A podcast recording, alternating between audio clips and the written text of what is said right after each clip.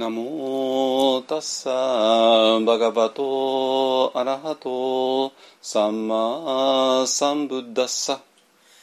ナモタッサバガバトアラハトサンマサンブッダッサナモタッサーバガバトアラハトサンマサンブッダッサナサバガバトアラハトサンマサンブッダッサナモタッサーバガバトアラハトサンマサンブッダッサナモタッサバガバトアラハトサンマサンブッダッサブッダンサラナンガッチャミ。ブッダンサラナンガッチャミ。ダンマンサラナンガッチャミ。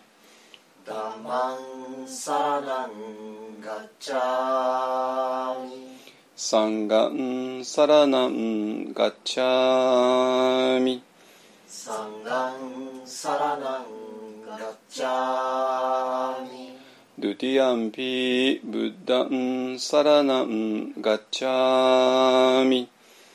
ティア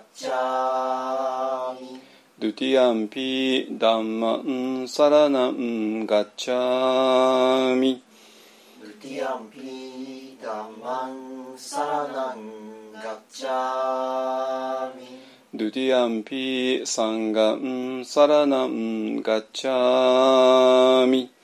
ドゥティアンピサンガンサラナンガッチャミタティアンピブッダンサラナンガッチャミタティアンピブッダンサラナンガッチャミタティアンピダンマンサラナンガッチャミタティアンピダマンサラナンガッチャミタティアンピサンガンサラナンガッチャミタティアンピサンガンサラナンガッチャミパナティパタアベラマニ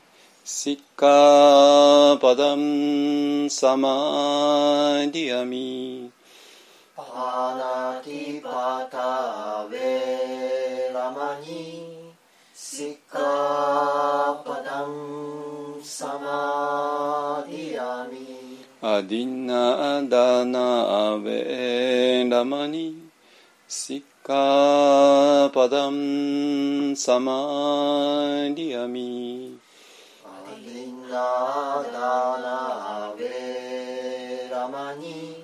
sikkhapadam samadiyami Kamesu micchacara veramani sikkhapadam samadiyami Kamesu micchaラシ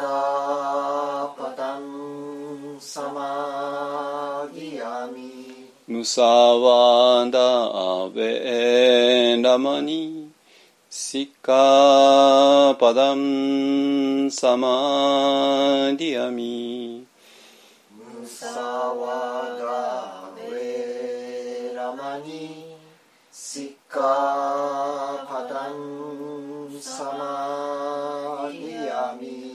スラメラヤマジャパマダタナ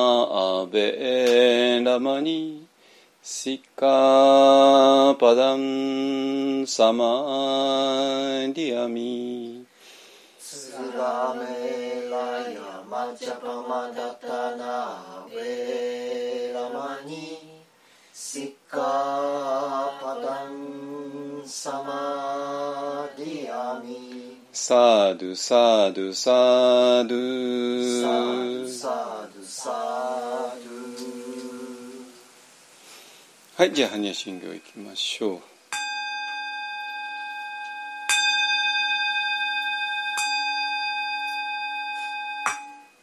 マカハンニャハラミタ心経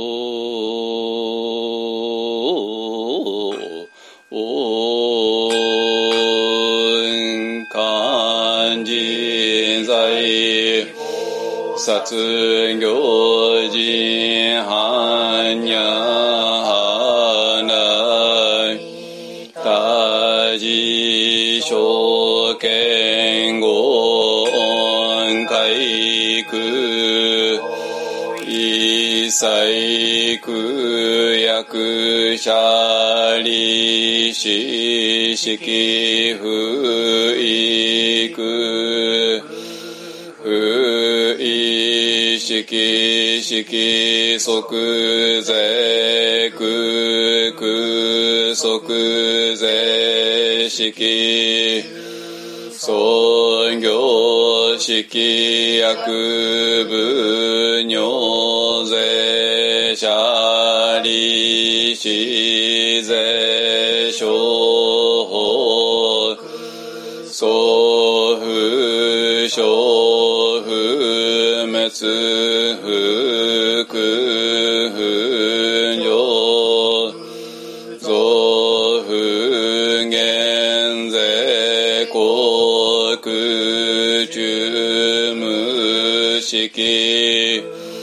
重創業式無限に微税心に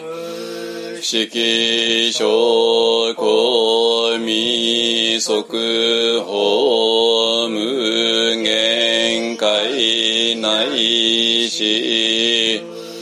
意識界無無明薬無無明人死無老死薬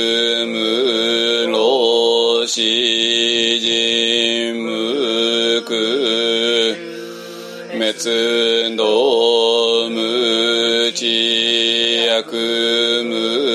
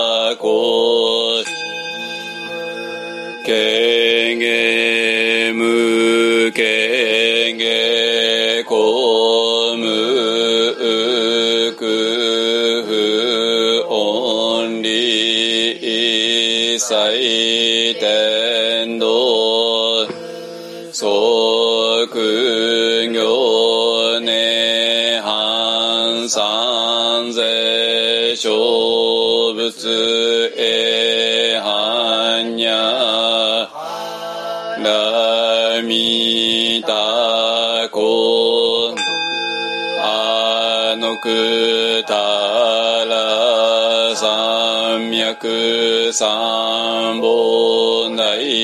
高知にゃはなみたぜ大人種大名種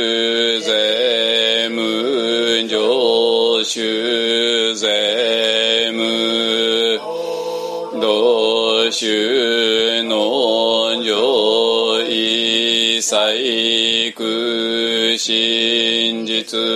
不幸説般若波羅蜜多収束説。和つんぎゃてんぎゃては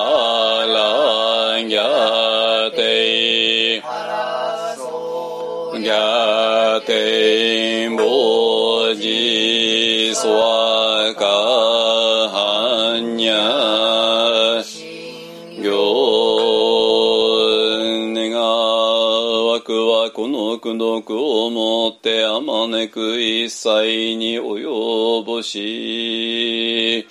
我らと主情と皆共に仏道上善ことを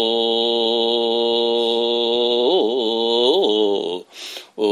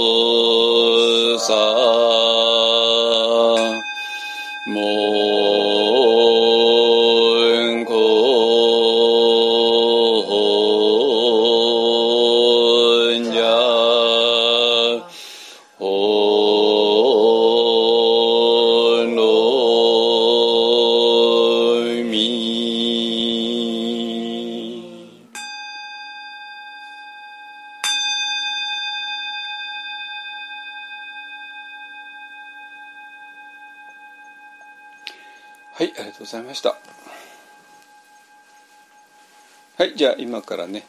えっ、と1時間半ぐらいちょっとお話ししますので、えっ、と楽にして聞いてください。はい、えっ、と大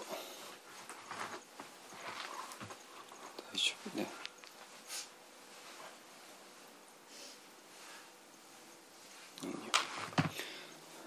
はい、えーとですね、えーと9月になってからね2週連続で、えー、とちょっとお休みさせていただいてあのいや休んでたわけじゃないんだけど インド行ってただけで。あの日本ではあの日本語のねあれをお休みさせていただいてまあその代わりに英語のねあの、えー配信はしてましたので英語のズーム配信をご覧になった方もね多いんじゃないかなと思いますし。であの Zoom はねごご存知のようにあの録画もできるんですよ。ね、あの今ずっと今も、えー、Zoom で配信してますけどもまあ今日は録画してないですけどもこれをそのままね録画するだけなんででそれを Zoom の共有のあのサーバーに上げてでそうするともう誰もが、えー、と URL とパスコードさえ分かってれば見られるっていうね状態にすぐなるんですね。でそういうことをあの、えー、とインドの中で一回朝の瞑想とそれから最後の、えーダルマトークをねあのそういうふうな状態にして、えー、と先週のねポッドキャストのところにあの両方とも上げておきましたのであのいけるかと見られるかなと思いますのでね。えーもし興味があったら見てください、まあ、ただね私が写ってるだけなんでもうちょっとね画像も工夫しなきゃいけないと思ってますけどもちょっとねそんなその余裕がないんでね今あのこれ MacBookPro で配信してますけどもそれをそのままあの、えー録画してるだけなんで、まあ、あのまあまああのえっとデバイスもいいし、えっとインターネットもね、まあ、ちゃんとあの光回線使ってるのでまあわりかし画質とか音質はいいんじゃないかなと思いますのでね。はいえー、でえっ、とまあ2週間あのインドでやっててそれで先週がね秋彼岸の接心のあの中としてね中日としてやりました、まあねえーただ接心の時はね、あのーどうしてもね接心ずっと24時間一緒にいるんで、えー、とその接心の流れに沿ったあのダルマトークに当然なるわけですけどもで、まあ、ダルマトークだけが独立してあるわけじゃなくて朝のねとか、まあ、夜のとかあのいろいろたくさん話をした一つとしてねあのこういう一般向けのもやあとポッドキャストで流すのもやってますので、えーちょっとねあの普段と趣が違うかなと思いますね。でそれで今日はね全くのあの純粋な鎌倉マインドフルリトリートなので、えー、あのまあそれに戻ってきたって感じですね。であのなんていうかな9月に入ってからねまたなんかねえっ、ー、とアクセルがやっぱ別に私が踏んでるわけじゃないんだけどもサンガ全体で踏んでいやサンガ全体で踏んでるっていうねいうような感じであのー、で誰かが踏むと、まあ、みんな共有のアクセルなんでね。あの一人一人一人が車を運転してるわけではなくてなんか一つの大きな車に乗ってでそれで一人一人にアクセルがあるので誰がアクセル踏むともうその車全体山河全体の車が加速してしまって。でそうするとまた別の誰かがアクセル踏むっていうね、まあ、そういうあの状態になっていますので、えーと、多分ねこれを外から見てる人にとってはえなんなどどうしちゃったの？なんか急にスピード上がってないってね多分感じるかなと思います。で乗ってる私なんかもう張本人もいいとこなんだけどもでさえねあのちょっとえっと思うぐらいあの今加速気味ですね。はいまあこれはこれでもういいかなと思います。っていうのはもうこれからね一気にね今年から来年にかけてあのあの今、えー、ちょっと動かない状態がしばらく続いていた裏番台をね一気にやらなきゃいけないんで、まあ、これはねこういうのは加速がつかないと無理なんですよ。ね、あなんで加速をつけてね一気にあのやりたいと思ってますので、まあ、ちょうどいいかなと思いますね。はいでねあのでその加速の原因っていうかがいくつかあっていくつかあってって別にいくつかがなんか独立してバラバラにあるわけじゃなくて、まあ、一つの有機体としてあってで有機体を構成する、まあ、それぞれの要素があってあのそれが全部ねつながっているから一つの要素が別の要素にを刺激してその要素がまた別の要素を刺激してっていうふうにしてあの有機体全体があの動いてるっていうことなんでね。あのでじゃあ一体何なのかって言ったらば、えーとまあ、この間のねブッダバーダあの、えー、っていうセンターがあって、まあ、そこに、えーと、と10日間ぐらいいたんですけれども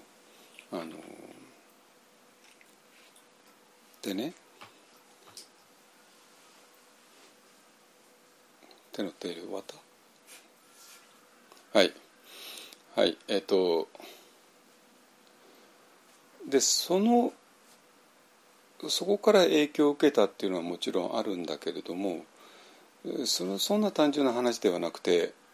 えーと、その影響を受けることによって、えーと、日本の様子が見えてくる。で、まあ、日本でまあいろんなことが起こるわけですけども、えーと、日本だけにいた時にその起こったことの本当のあの理由とか、えー、それがうまく理解できないことっても起こるわけね。ある現象が起こってなんでこんな現象が起こるのかがいまいち分かんない。ね、でその時にそういう時に、まあ、例えばブッダバータとかインドみたいなところに行ってでいろんな刺激を受けることによってああそういうことだったのねってね後から振り返って分かるっていうことが本当に多いんですよ。ねだからこれ絶対に日本だけにいたら分からずじまいだったこと、ねえー、が、えー、インドに行くことによってまあ見えてくる。だからまあ旅行するっていうのはそういうことですよね。旅行することによって、まあ、自分が普段いる場所から違うとこへ行ってその違う場所のいろんなことを学ぶんだけどもそんな単純な話じゃないですよね。その自分が普段いない場所のことを学ぶことによって自分が普段いる場所のに対して新しい光が当たってそれが見えてくる。ね、だから外へ行くっていうことは実は普段の、自分たちがいる場所のことを、結果として理解するためとも言える。ね、でそしたら、えっと、自分自分が今いる場所を理解してで、まあ、例えば自分が今いる場所に対して、まあ、ある一定の考えとか理解を持ってたんだけどいまいちちょっと自信がなかった、ね。えー、本当にそうかなってね、えー、だけども、え、外を一旦経ることによってああこの見方でやっぱり正しいわってね、えー、いうことが多い。ねえー、ので今回のが、まあ、多分ねあの本当に久しぶり 4, 4年ぶりだったんで余計にその刺激が強烈だったんじゃないかなと思います。でこの4年って言って、まあ、丸3年空いたんですけどもこの3年の間に起こったのが、えー、コロナですからね COVID-19 ですからね、うん、だから、うん、これが、えーと強烈にみんなのあの心の中に入っていって社会の全体の中に入っていってでそれによって見えてきたものっていうのが大きい、えー、それによって大きな変化があったしその変化が、えー、4年後にはっきりと見えた。でそしてそれはそのコロナだけの問題ではなくてもともとあった問題ですね。でそれが、えー、コロナの中にあってはっきり見えちゃったかなっていうねいうようなことだと思います。じゃあそれ一体何なの？でこれねえっとこれは先週も話をしたんだけども私らがなぜ、えー、インドへ行くのか。ね、でその理由が、えーとこの間ね、一緒に行った人も書いてたりいろいろしたしてたんだけどもえっといまいちね私ら自身でも分かんない部分があったんだけども行くことによってはっきりする。でそれ何なのかって言ったらこの日本っていう国の非常に特殊な事情特殊な環境でそしてそれがどうも仏教の理解に、えーと、マイナスに働いてるんじゃないかっていうね。いうそういう問題があって。で私は別に何て言うかな日本を政治的に批判するとかね、まあ、そういう人たちやっぱり多い多いですけども、まあ、あんまりそういうことはあんま興味なくて、ね、日本政府がやることは全部は全部おかしいとかね、まあ、そういう人でよく言いますけどもそれもちょっと不毛なあれで。で私はどちらかというとそういうのに反対の方なんですけれどもあのだけどやっぱりこの今の日本は宗教に関しては、えー、どうしようもなくおかしい部分があるよねっていうのはもうこれ否定できないわけね。でそれが、えーと、インドっていうまあまさに宗教といえばインドになるわけだけどもの場所に行くことではっきりする。ね、で、えー、そしてブッダパーダっていう場所ですね。ででそれについての、ね、説明をちょっと今からしますけれどもあの、えー、ブッダパーダ、ね、これは、えーまあ、先週まあ大体説明したからもういいかなと思うしあのサイトもあの紹介してますしで、えーと、サイトのねあの非常に重要なあの文章がいくつかあってでちょっとまあ英語なんでねちょっと読みにくいかなと思うのでちょっと一部はねあの日本語にしてみました。あのディープロの助けを借りながらですね。でただねチベット語のあのチベットの坊さんの名前がやたらに出るのであのこれはねちょっと私全然自信ないですあのディープルディープルもそのままカタカナにしているだけなんで多分チベット仏教の中で正式なあのカタカナのね表記ってあると思うのあるあると思いますけども、えーと、多分そそれとはちょっとずれてるはずですからちょっとそれはごめんなさいねあのそこまでちょっとチェックできていないんでまああの英語もねあのあの並列に並べてるのであのチベット語の、えー、チベットの先生の名前に関しては英語の方を参照してください英語はもうあのケンゼリンポチェたちがあの、ね、念入りにチェックしてるはずですから、まあ、英語はまあ間違いないと思いますね。で、えー、でもまあ私もそんなチベット仏教別に詳しくはないのであのなんですけどもまあただ、えー、そうは言ってもねあの本質的なあのチベットのそういう非常に、えー、特殊な名前とか歴史的な出来事とか、まあ、そういうことはちょっと私も暗いし、えー、でもそういうことを除いてもあそこで何をしようとしてるのかがもうはっきり、えー、してるわけね。で一つがもういきなりあのビジョンっていうことを、えー、ケンサリンボチが掲げていやこのブッダバーダって一体何をしようとしているのか。どういう問題意識において。って言った時に in this dark age この暗い時代にっていきなり始めるわけね。だから暗い時代っていうのがやっぱり共通の認識としてあるわけね。いいですかね。でこの暗い時代って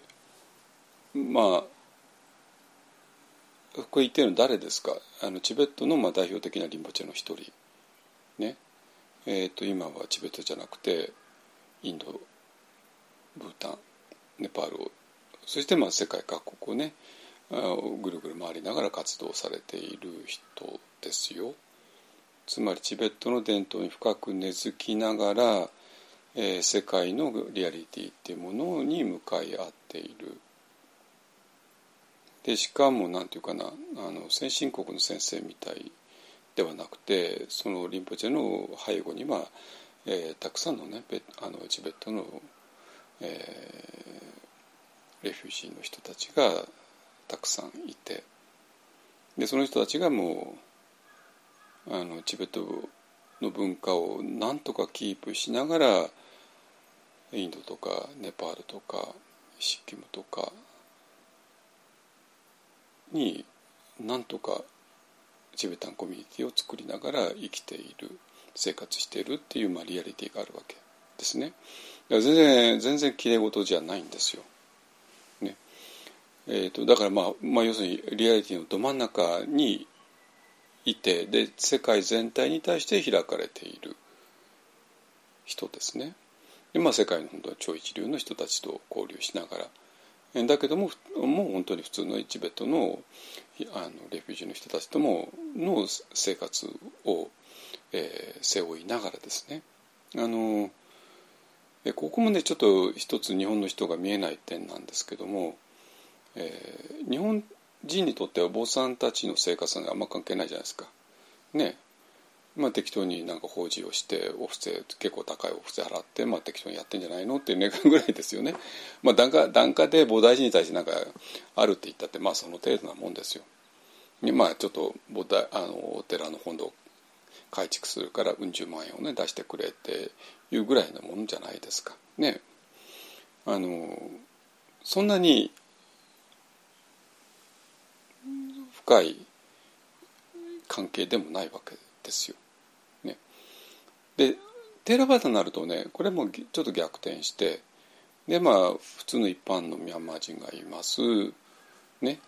でその人たちにとって、えー、お布施をすることによってパゴダを建てたりパゴダを維持したりでそこに住む、えー、お坊さんたちに食べ物とか衣とか何かをお布施してえー、維持してでそれでその代わりにダルマを教えてもらうっていうね、まあ、そういう非常に、まあ、これテラバダが、ね、一番あのブッダの頃に近いかなと思いますけどね。でまあその代わり、えーと、お坊さんの方は何もほぼ私有物とか持たないで、ね、お寺って言ったって別におお、ね、お寺って言ったって別に住職のものじゃなくてもうその参加のものですからあのそれをみんなで維持していくっていうことで、いう形ですね。でそれに対してチベットではちょっと逆あのちょっと特殊で特殊な文化があって、まあ、要するに何て言うかなリンポチェたちっていうのはものすごいある意味力を持ってるんですよ。であのテラバダのね聖ドたちは持ってない力ですね。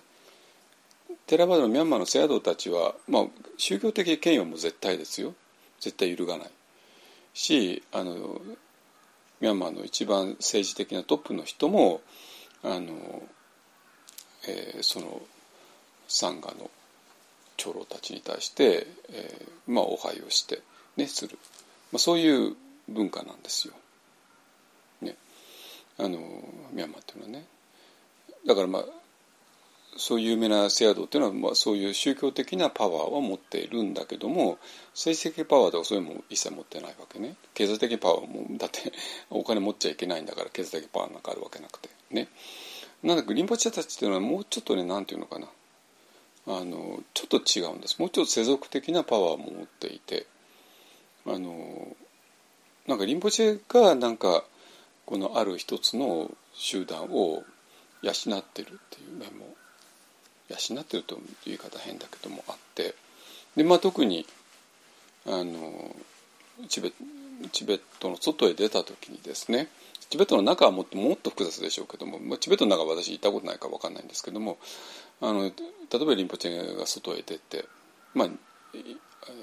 チベットが出てね逃げて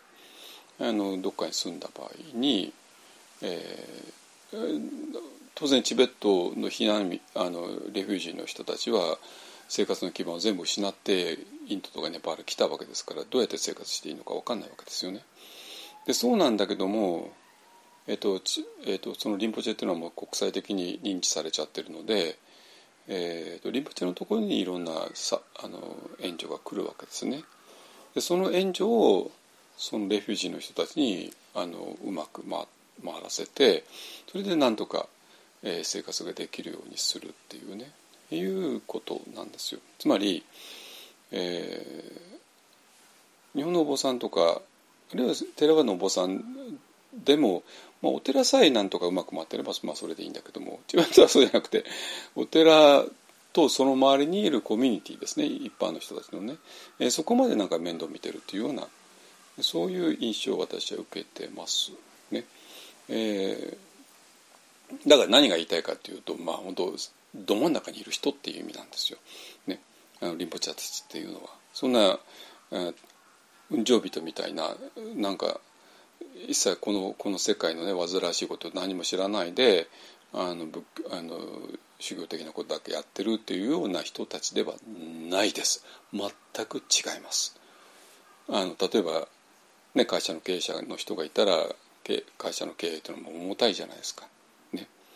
えーまあ、それと同じようなもんなんですよ。だって会社に所属する全ての人の生活をがその社長さんとか会長さんの肩に乗っかっちゃってるわけね。でそれとようなそれと同じような感覚ですね。リンポチェたちっていうのはね。見ていると。あのね。えー、ちょっとねちょっと違います。あの日本やテラバの坊さんたちと。ででまあまあそれはどうでもどうでもよくないか。あの一応、えー、そういうチベット仏教のリアリティも、ね、一応皆さん知っておかないとねあの付き合う上であの、えー、ちょっと理解できない点が多いと思うのでね。はいでそれで、えー、でそういう人が何て言ってるかっていうと「in this dark age」って言ってるわけね。この暗い時代。だから暗い時代って言った場合に何回も言うけども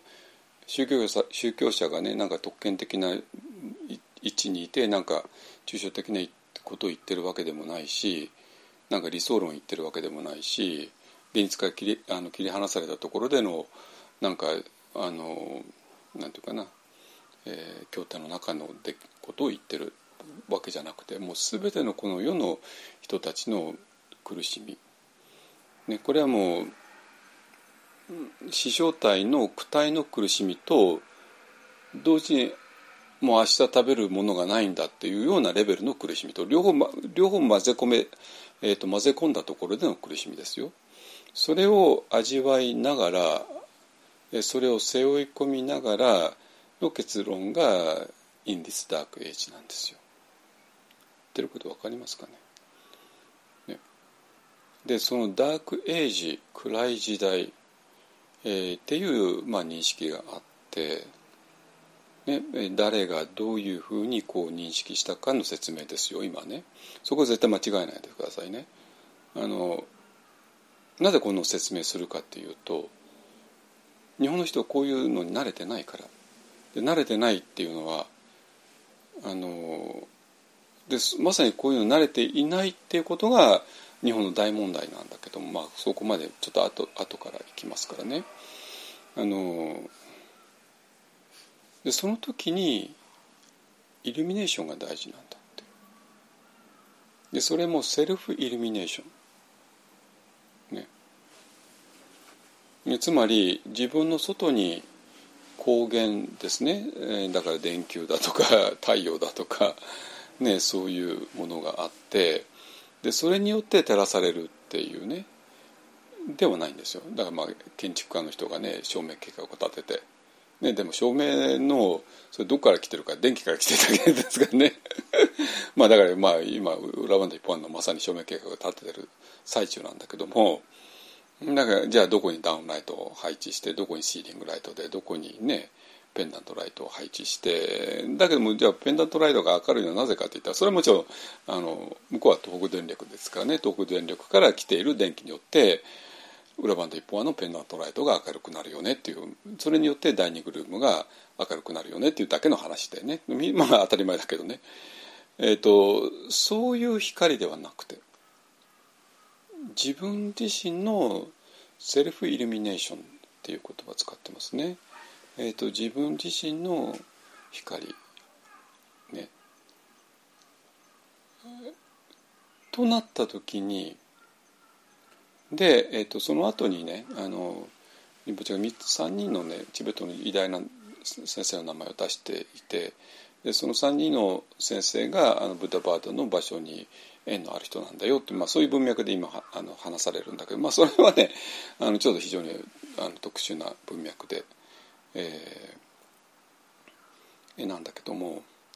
まあ、それと、えー、そこからいきなり西西ベンガルの話になって。えーと、西ベンガルにはね、まあ、インドインドの、まあ、どちらかというと西の方ですよね、えー、にはもう偉大なあのインドの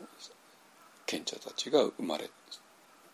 て活躍した場所なんだっていう、まあ、そういうふうに流れていくんだけども、えーとまあ、それは先生たちの話なんですよ。ね、だからその先生たちがそういうことを教えてくれるっていう話なんだけどもでも問題はそのセルフイルミネーションが一番大事だよねっていうことですね。でそうなってくるとこのもうチベットの文脈インドの文脈を離れちゃって、えー、もういきなり普遍的な文脈に行くわけですよ。ね、で、えー、まあ一方案でもこのえ光の問題をずっと取り扱ってきました。ね、この光の問題がちょっと日本仏教の文脈の中でと厄介なのは、えー、そんなに日本仏教この問題得意ではないんですよ。得意じゃないわけね。でどちらかというとこの、えーと光が見えたらそれに対してなんか執着しちゃうからえー、光なんて問題にしない方がいいよっていうようなニュアンスが、えー、少なくとも全身の中にはあります、えー、私も実際そう言われてるし言われたしであんたたちなんかでね光が見えたかどうかなんてチェック入らないし誰も光が見えたなんて誰も言う人もいないしまあ結局誰も見てないんですよ 見てないわけね 見てないってことはえっ、ー、とちょっと理由があってえー、全くないのに見ていないっていうのものと本当はあるんだけども、えー、それに対して注意を向けてないから見てないっていうのね両方あるわけね。え例えば今私は一方案にいるんだけどまあ一方案はちっちゃな場所ですよ。でそうなんだけども今一方案にね何人かいるけどもその何人かの人は一方案にある全てのものを見てはいないんですよ。別に目をつぶってるわけじゃなくて普通に目開いてるんだけどもだってあれ見てないでしょって言ったらああ見てないってねそれなぜか注意がいってないからなんですね。ね岡さんがそこに座ってた座って、まあ、目を見開いているじゃないですか。でも見てないものいっぱいあるわけですよ。見てないとあっても気づかないってことですね。ねえっ、ー、とで光もね私実はそうだと思う。つまり光を見ろなんていうふうなインストラクションを受けないから全書の中ではね。だからあってもそのそこに注意を向けないから、えーと、見過ごしてきたっていうね面が非常に大きいんじゃないかなと思います。ね、で,、えー、でそうなんだけれども、まあ、ごご存知のように、えーと、パワーメソッドなんかでね光っていうのは非常に大事なのね。えー、なぜ大事なのかというとまあある、えー、心が深いところに入った時に、えー、それが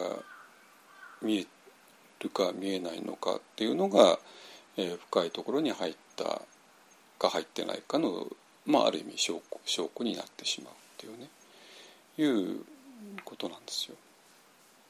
だからこれどういうことかっていうと人間の心っていうものがあってでそれが今深いとしか言わないですけども深いところへ入った時にそれまで見えなかったものが、えー、見えてくるっていうことなのね。いいですかね。だからじゃあその状態に行くのに何が大事なのって言った時にまあ、いくつかの瞑想メソッドがあるんだけども、まあ、例えばアナパナサティであったりとかねでまあアナパナサティっていうことをやるとこの鼻の周辺に光が現れるよねとなったりあるいは C 大分別感瞑想ね、えー、いうことをやると体全体が光が見えてくるよねっていうようなことをやるんだけども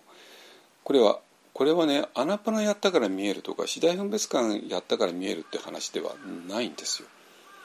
ではないわけね。そうではなくてそうではなくてアナパナとか次第分別感というのは単なるメソッドに過ぎないからねでそうすることにそういうメソッドを通して我々はある一つのあのダイメンションに入っていくそしてそのダイメンションの特徴としてそこは光のダイメンションなんですよ。光のダイメンション私今初めて使ったと思いますけどね 光のダイメンションなの。ね、だからこのダイメンションに入ったら、えー、そこは光の世界だからあの当然見えるんですよ見えるわけ。ね、だから、えーとそのダイメンションに入ったか入っていないかっていうチェックがえー、光をチェックすればねあのある。で、えーと、今一本でやってることみんな同じなんですよ。え、その全部同じある一つのダイメンション。ね、まあ、これはインドではダイメンション X って言って 結構受けたんですけどねもうあのこれもちょっと苦し紛れでねあの私とつい2日前3日前に会ったばかりの全然見も知らないインド人ですよ。ね。まあ、何人かもちろん知ってるけどね。ミシェルとかね。もうミシェルとか。もう何年間の付き合いだし、まあ、お互いによく知ってるんだけども。まあその何人かを除いては初めての人たちね。インド人ですよ。日本人じゃないんですよ。まあ私インド人は大体わかるんだけども。まあ大体わかるったってそんな大してね私インドで生まれたわけじゃなくて。毎年せいぜい一月とか、まあ、最初は3か月ぐらい行って2か月行ってその後は3週間ぐらいとかね行って。まあ合計すれば結構な数になるかな。合計すれば私は1年以上はインドに滞在したことになると思いますけどね。あのもっとなると思う。えっとでだからとし知るわけなくて。でその人たち相手にだってその人たち内室氏だって知らないしで内室氏のあの座禅の実際ですね「オープニング・で Hand of, Hand of Songs」っていうあの英語英訳として出てますけども、まあ、せいぜいそれを読んだか読んでないかぐらいでとても進みと安らいの第五図第四図なんて知るわけがなくてねだから第五図なんて言葉使えないわけですよその人たちに向かってね。でそれでまあしょうがもうしょうがないからもうダイメンション X とかね言ってあのクリシマゲにやったらもうそしたらもうピタッとはまっちゃって、ね、だからチェンマローシの第1図第2図第3図第4図第5図第6図っていうあの非常にハイコンテクストな、ね、ものがあってでその中で説明をずっと一本はしてるんだけども日本の一本はね、えー、だけどもそんなもん通用するわけなくてで通用しなくてもダイメンションえ、ね、こちら側の普段いるダイメンションとそうではないダイメンション X この2つがあるよねっていうだけでピンポンってねやっぱインド人には伝わるんですよ。ね、でそしてそのダイメンション X の特徴として今光って言い始めたんだけどもあの、えー、それが一本案だと微細なエネルギーですね体の中のね。とかあるいは慈悲とかね、えー、いうものがそのダイメンションの中にある。だからえーと、そのダイメンションの中にあるものを手がかりとしてその中に入っていく、ね。えー、サトルエナジーっていうものがそこにあるからサトルエナジーを感じることによってその中に入ってさらに深く入る。でそこの中にはメタとカルナーとかね慈悲があるから、えー、そこに入れば慈悲を感じるし逆に慈悲を深めることによってその中に入れるし入って深く入れるっていうことですね。その中に入った後で。ね、ででそのもう一つ大きな特徴が光なんですよ。光なわけ。ですか？だから、えーと、アナパナとか四大分別観は単なるあのメソッドに過ぎなくて道具に過ぎなくて、うん、だからアナパナサティをやることによってこの dimension の中に入るから、えー、でアナパナサティの場合は意識が鼻の入り口に集中してますからねだからそこに主にあの光が現れてくる。で次第分別感だともう体全体を意識するからそうすると体全体に光が現れてくるっていうだけの話でだから意識をどこに置くかで置いた場所に光が現れるけどもそれはなぜかって言ったらダイメンションのその中にいるからなのねそういう話なんですよ。ってことはこの光っていう問題はこれダイメンションの話になるわけ。そのそのための瞑想メソッドの話でもないし何とかっていう先生の話で、まあまあ、まあ、それもちろん先生は大事だけどもあのその先生が独占してるわけではなくて、えー、その先生はただそのダイメンションをよく知ってで生徒たちをそこへ連れあの導いていくのが得意だった。そういう偉大な先生たちが何人かいるよねっていうそういう話であって。でも別にその先生たちが光を独占してるわけではなくて、あのもっと普遍的なものなんですよ。だからあの今ね、えーと、仏教というものを仏教というものが、えー、インドに帰りつつある。ね、3つの方向に向かインドから3つの方向に向かって、えー、広がっていったものがもう一回インドに戻りつつある。ね、でその時に我々はあこの伝統の中で光はこうだったよね。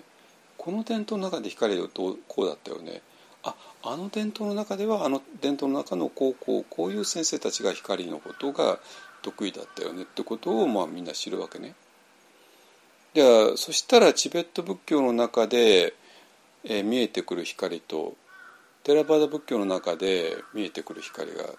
違うかって違うわけないじゃないですか。違うわけないじゃないですか、ね、人間なんだから。ね。ね、で浄土系仏教の中で阿弥陀様っていうのは阿弥陀バブッダ。で阿弥陀バっていうのは無料の光っていう意味ですね。サンスクリットのね。だからでお浄土っていうのはもう光にあふれてるっていうまあそういう、え、描写であふれてるわけですよ。浄土三部経とかね読めば。ね。だからあこれじゃあこれ浄土三部経浄土系仏教だけの独占物かというではなくてじゃあチベット仏教だけの独占物かではなくてでテラバタ仏教だけののわけがないじゃないですか。これらは単なる入り口であってでまあその中で、えー、深め方とかねいろいろあるに決まってるんだけどもでそういうことを通してどうやら、えー、この世界とは普段我々が住んでいる世界とは違うもう一つのダイメンション X ちょっと日本でもダイメンション X でこれからも使えますからね。非常に使い使い勝手がいいのでね第五図というよりかね。まあ第五図とダイメンション X で、まあ、半々ぐらいに使っていきますけどもね。あのそのダイメンション X っていうものがあってでその大きな大きな特徴が光なんだよね。となると賢者リンポチェが言いたいことっていうのが賢者リンポチェが言いたいことも私がもっとめちゃくちゃ普遍 あのあの普遍化してますけどね あのえっ、ー、とだからこのダイメンション X ではない、えーと、私は何て言ってたかダイメンション A とかなんか言ってオーディナリーダイメンションとかに、まあ、言ってたんだけども、まあ、私らが普段この世界しかないよねと思い込んじゃってる世界ですよ。っていうかいや私はそんな思い込んでなんかいないですよって言ったでいやだってあなたはそう思ってるのよ本当に。ね、あなたが世界はこういうもんだと思ってるその世界のこと言ってるわけ。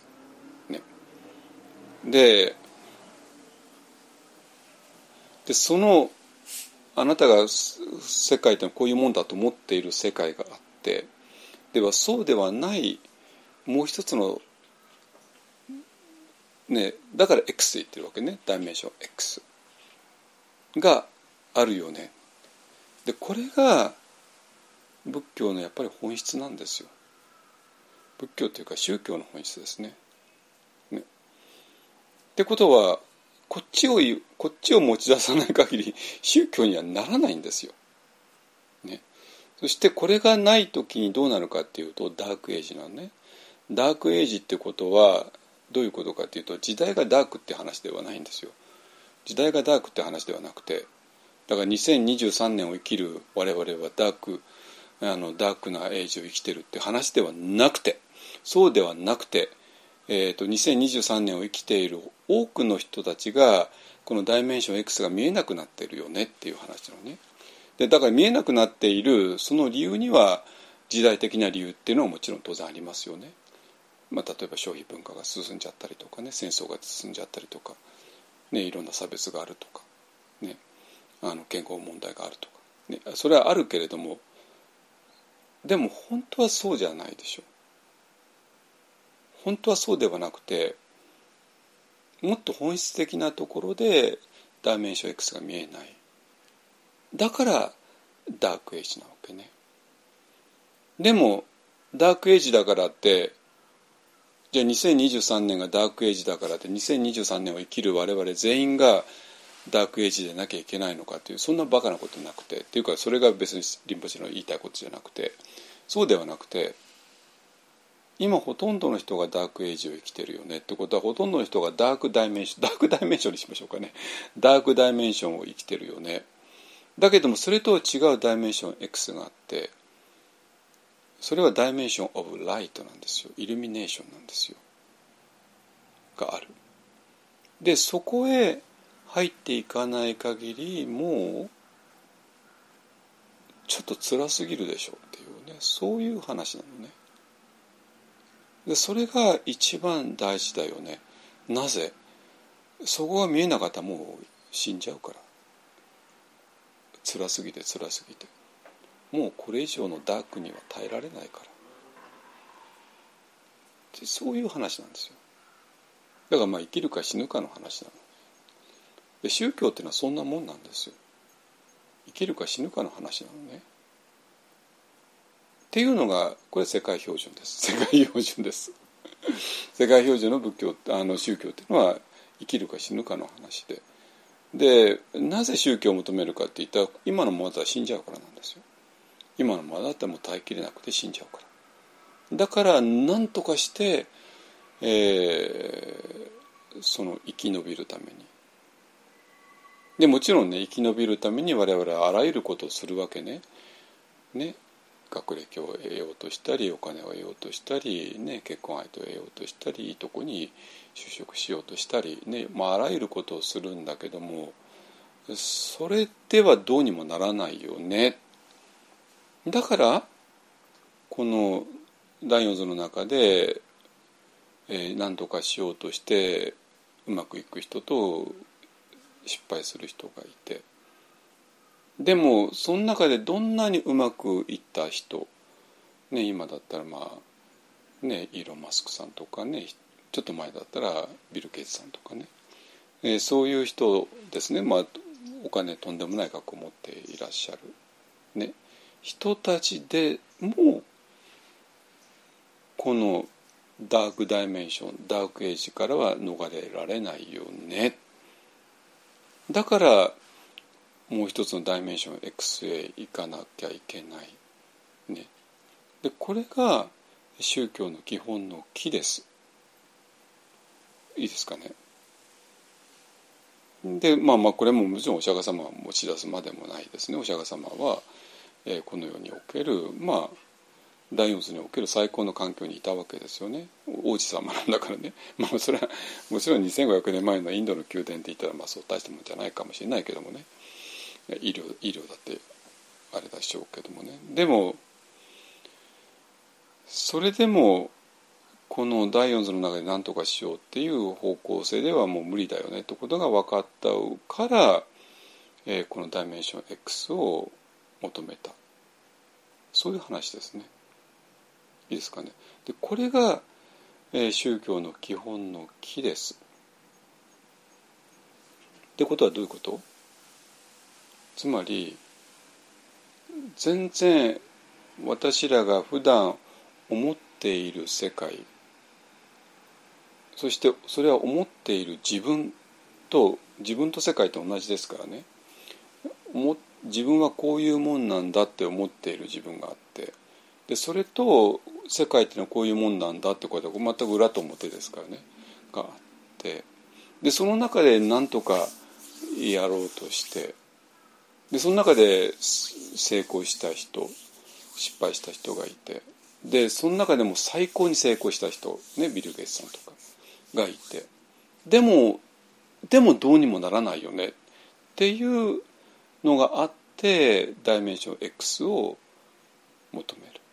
これが基本の流れです。これが世界標準です。いいですか？あのでこれ以外にあの宗教なんて意味持たない。ね、でそのダイメンション X に入っていくために瞑想メソッドがあるだろうし、まあ、そこにはいろんなそれぞれの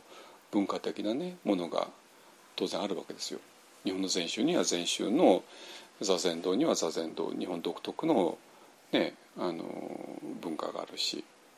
お線香一つ取ったってチベットのお線香と日本のお線香違いますからね でもそれ全然大した話じゃないわけじゃないですか。ね、お線香が違ったってそんな構わないわけですよ。ね、で建物が違ったって、ね、全然構わないわけですよ。ね、でもそれよりか入っていく場所の方が圧倒的に大事ででそして何よりも大事なのはそういう場所があるんだあるんだってどっかに書いてあったよねとかあるんだって誰かが言ったよねとかそういう過程の話ではないんですよ。家庭の話だったらちょっとこんな危ういものないじゃないですか。ねそれがどんなに立派な本ね。例えば聖書だとかあるいは仏典だとかね。原始経典とかパーリ経典とか。浄土浄土家の、ね、経典とかあるいは勝負現像とか。に立そういう誰もが認められ誰にも認められる立派な立派なえー、そういう聖典の中にはっきりと書いてあったとしてもそれただ書いてあるってだけであって何の保証もないわけね。どんなにあの浄土家仏典の中でお浄土がね描写されていたとしてもだからといってでそれがあるっていう保証にはないわけですよ。どこまでも不安になってくる。それだからそうではないそれは家庭の話でもなければ、えーね、それは本当にリアルに実在するんだそしてそれは、えー、 dimension of illumination だから dimension of light だからそのダイメンションに入ってしまえばそこそこは光の世界だよねそしてその光は実際に見える光だよねっていうことなのね。でそこに、まあ、それぞれの仏教の伝統に従って、えー、いろんな入り方があるよね。でそこに入んなかったらもうダークエイジが続く。でそのダークエイジはこのまま続くともう多くの人がもう耐えきれずにどんどんどんどん自滅していってしまうからもうこのセルフイルミネーションぐらい大事なものはないよねだからこのそれを教えていたチベットの先生たちの縁のあるこのブッダバーダカリンポンという場所にこのブッダバーダという場所を作るんだよねっていうのがまあリンポチの趣旨なんだけどもそれはもうブッダバーダとかカリンポンとかを抜きにしてもねそういう話になってきます。そこまでいいですかね。でこれが世界標準なんですよ。でそれに対してじゃあまあまあ私らがインドへ行ってそういうリンポチェたちの思いでもって作られたブタパーダという場所にいてでそして、えー、20人ぐらいのねインド人たちと一緒にやってで水全くの初対面のインド人にもダイメンション X 行った場合にそれが通じた。そして5日間の中で、まあ、ほとんどの人がね、まあ、ダイメンション X にタッチしましたね。タッチした、まあ、少なくのダイメンション X があるってことに関して誰もが納得したですよ。で、まあ、その理由が、えー、まあもともとインド人の中にあの DNA の中にそれがあるよね。っていうことなんだけどもなんていうかな。さあここでね、えー、まあ一緒に今回は2人の人とインド行ったんだけど、まあ、まあその一人がそのある報告をしてくれてあのまあ今ちょっとクローズのね中でその報告をシェアしましたけどもでその中で非常に面白いことを言ってる。でこのインドとチベットと、えそしてそのカリンポンというところに非常にいろんな少数民族の人たちがいる場所ででいわゆるのなんかヒンディー語喋ってこのいわゆるそれこそボリウッド映画に出てくるようなインド人だもいるけどもそういうじゃない全く日本人みたいな顔の人たちも大勢いる非常に不思議な文化圏なのね。ねでそういうとこにいる人たちの大きな特徴として聖なるものですね。聖聖ですよ。聖なるものに対して、私らは今までサレンダーという言葉を使ってきました、えーと、無条件幸福っていうね言葉を使ってきました。だけどもっと強い言葉をその人使っていて何て言葉を使っていたかというと屈服って言葉を使うわけ。ね。いやこれすごいなと思ってそれはもう多分あのその人が実際にインドで、えー、の様子を肌で感じたことからこれは単なるサレンダーとか幸福とかよりかもっと強いものねでなぜかというと幸福っていうのはね、まあ、ちょっと余裕があるわけね余裕があるわけね「はい、お母さん幸福しなさいよ」って言ったってそしたらまだなんかねまあでももちろん私は何回も1945年の8月15日のね日本の無条件幸福がもう本当ギリギリだった。で本当に天皇さんのね戦争責任者としての天皇さんの、ね、お命がどうかも分かんないそれも何も保証されないままで日本はポツダム宣言を受けちゃったよね。だからもしかしたらあの天皇制そのものが潰されていた可能性も大いにあったわけですよ。で国際法上はそれそうされてもしょうがなない部分があったからでもその可能性も含めてポツダム宣言を受諾してしまったわけね。でまあまあ全てがうまくいって、まあ、天皇制が一応残ってねでまあでそれで、えーと、天皇さんの天皇陛下の地位がね憲法上は全く違ってあの戦後になって象徴的象徴天皇っていうねあのいう形になったよねっていうねいうのがああるんだけどもまあそれですらねあの日本の一番長い日のね映画なんかで見れば分かるようにもさまざまなあの抵抗があったわけですよ。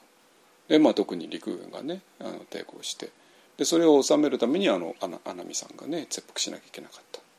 ねあのあったわけですよ。ね、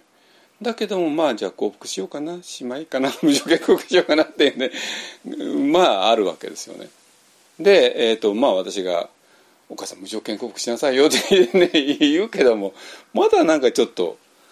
ちょっとだけ余裕があるわけ。ねあのこれさあのエクアスさんだってサレンダーって言葉を盛んに使うわけ。でサレンダーが大事なんだよねって言うわけよ。だけどちょっとねまだあって。で私は屈服って言葉は見事だなと思ったのは屈服っていうのはもう余裕ないんですよ。余裕ないわけ。もう屈服せざるを得ないね。もうもう頭頭あの首の後ろにもう手かけられてうわってね押し付けられるような。でそしてそれに対してものすごい抵抗があるんだけどもその抵抗すらもギュッと押さえつけるような何かなんですよ。つまり無条件幸福を拒むようなエゴが私らの中にあるわけね。当然。だけどもその無条件幸福なんか嫌なんだっていう抵抗しちゃうエゴもひっくるめてもっと圧倒的な力でグワッと押さえつける。じゃあ押さえつけるのは誰なの？なんか政治的権力者ですか？プーチンですか？ではない。ね。習近平さんですか？ではないんですよ。ね、そうではなくてあるいは、ね、モディさんで モディモディ首相ですかとかね。そういう話でもなくて。そうではなくてそのこの聖なるものに対して嫌でももう全てを捨てて。全てを捨ててっていうのはエゴの抵抗も全部ひっくるめてですよ。だから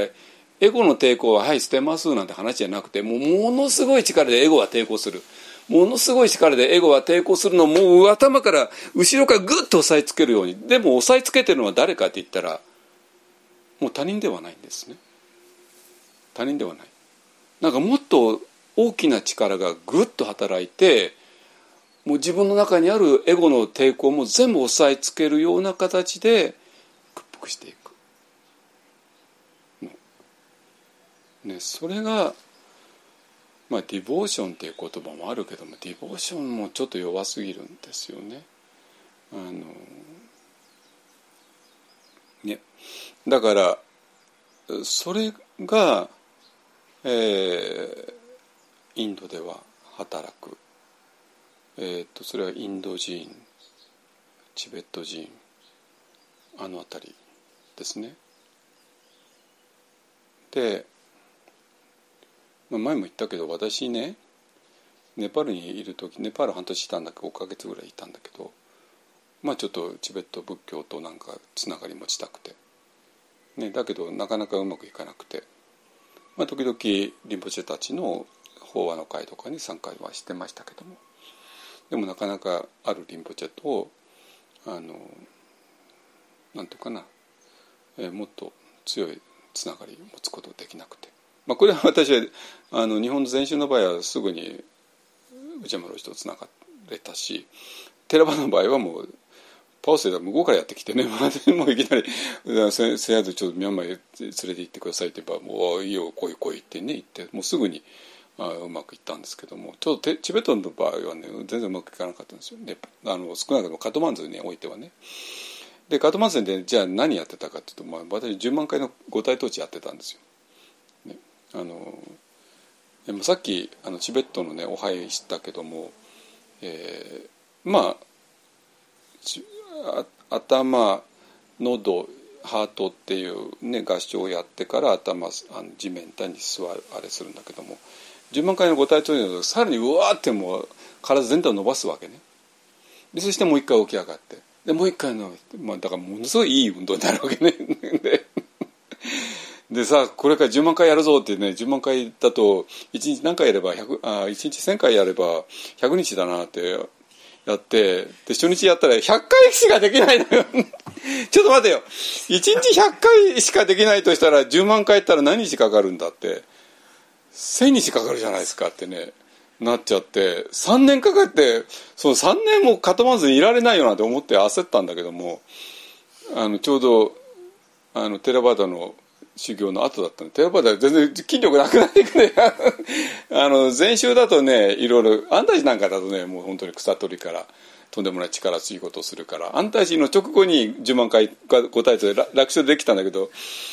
パウなんかパウの4年間の後に10万回に答えて無理なんですよ。パウダーって草取りなんかできないんだからね。しちゃいけないんだから。だからどんどんどんどんあの痩せ細っていって筋肉も落ちていって。でそれで100回やったらもう伸びちゃってね。で、えー、10万割る100はえっ、ー、と1000だよね。1000だよね。3年かかっちゃうわけね。どうすんのとなったんだけどまあまああのだんだん調子出てきて。1日1,000回もできるようになって。でそれでまあ全部で5か月以内に10万回終えたんですけどもまあそれをいつやるかっていうね朝やるんですよ。カトマズもね昼間暑くなっちゃうんでね。で朝夜明けの時にあのボタナートのあの面面がギョギョロッとしたねあるです有名なねボタナートのストゥーパがあって。でそのストゥーパに向かってあの木の板が置かれていてでそこに向かってやるわけね。で誰とってチベットの人たちとなんですよ。これはね本当に今から振り返るとよかったなと思ってでチベットの人がうわーってやるのがねうわーってやってでまああのいろいろね手がす手をどれだけ滑らせるかででここにいろいろとねあの秘密が 秘密があってあのよく滑るようなねあのいや日本製のなんとかのあれがいいんだよとかなんか言っちゃってまあそれやってでそれであとひ膝を痛めるから膝を痛めないようにねあの膝のとこにクッションを当ててっていうようなことをしてうわーってやってうわーってやってうわーってやってね。でまあそれをチベットの人たちとやるわけ。でまあで、まあ、10万回終わった時にあのえ終わ終わった記念としてねあのチャイチャイじゃないんだわ。チベットのお茶なんだ。チベットのお茶とあの甘いパンみたいなものをねあの100人分ぐらい用意してでみんなに配るんですよ。もう感動よ本当に。みんなふと一緒に一緒にやってくれてありがとうってね 本当。ちょっと泣きそうになる。ごめんなさい。本当にみんなと一緒にみんなと一緒だからできたっていうのね。あのでそれ見てたらチベットの人たちなんていうかなこのうわってこの捨てるのが本当すごいのよ。何の躊躇もなくさっと捨てていく。さっと捨てていくね、まあ、これ単なる単なる動作ではないわけね。動作なんだけども動作とともに心も捨てていくわけ。だからプロストレーションなわけ。だからそれを10万回やるとすごい効果があるっていうのはまあ当たり前だよね。まあだから一応あの属地愛のプレリミナリーコースとかで10万回やるっていうのが一応コースの中入ってるんだけどまあそれは当たり前ですよね。まあだやっぱそれもう私チベット仏教の修行っていうのはそれしかやってないんだけどね。あのあの他はね禅でも寺場でも全部本格的けど最初から最後までやったけど、まあ、チベット仏教は最最後までやってなくてあのやったのはもうそれだけなんですけどもあのでもなんていうか一番チベット仏教の核心部分のところは、えー、学んだ。誰からリンポチからっていうよりかその一緒にやってくれた仲間たちとですね、まあ、普通のおばちゃんたちですよ。おばちゃんたちだとおじいちゃんだったり。で若い人たちもいて。で若い人めちゃくちゃ早いのよ。信じられないぐらい早いの。私の3倍のスピードでバンバンやるから。えななんでこれあなたちっちゃな小柄の女性がねすごいスピードでやるからびっくりしちゃって。まあ、まあいいんだけどもそれが何が言いたいかというと、まあ、そういう身を投げる聖なるものへの屈服、ね、だからその圧倒的な屈服っていうのかな？があって。でそれがない限りこのオーディナリーダイメンションからダイメンション X へ飛ぶことは不可能です。無理なの。当たり前ですよね。なぜ？だってこのオーディナリーダイメンションを作ってるのは何？って言ったらエゴに決まってるじゃないですか。ね、でだからこれを作っているものがエゴなんだからエゴをどうにかしない限り向こうへ飛べない。でそれがあのダマバダでいうねあのお釈迦様がついに家を作ったやつの正体が分かったって誰ですか？誰あいつかよ。お母さん作ったのかよってね。そういう話じゃないわけ。自分お母さんが閉じ込められている家はお母さんが作ったんだよ。他いないわけ。お母さんじゃないんだよ。お母さんだお母さんあのお母さん責めればいいけどお母さんが作ったんじゃないよ。お母さんお母さんがお母さんとお母さん あれだけどお母さんのマザーが作ったわけじゃなくて、ね、自分が作ったんだよ、ね、だからだからついにこの家の作り手を発見したっていうねドマパタの非常に有名な一番有名な箇所があるけれどもそれはもちろん答えは自分だ自分の自分というかエゴですね。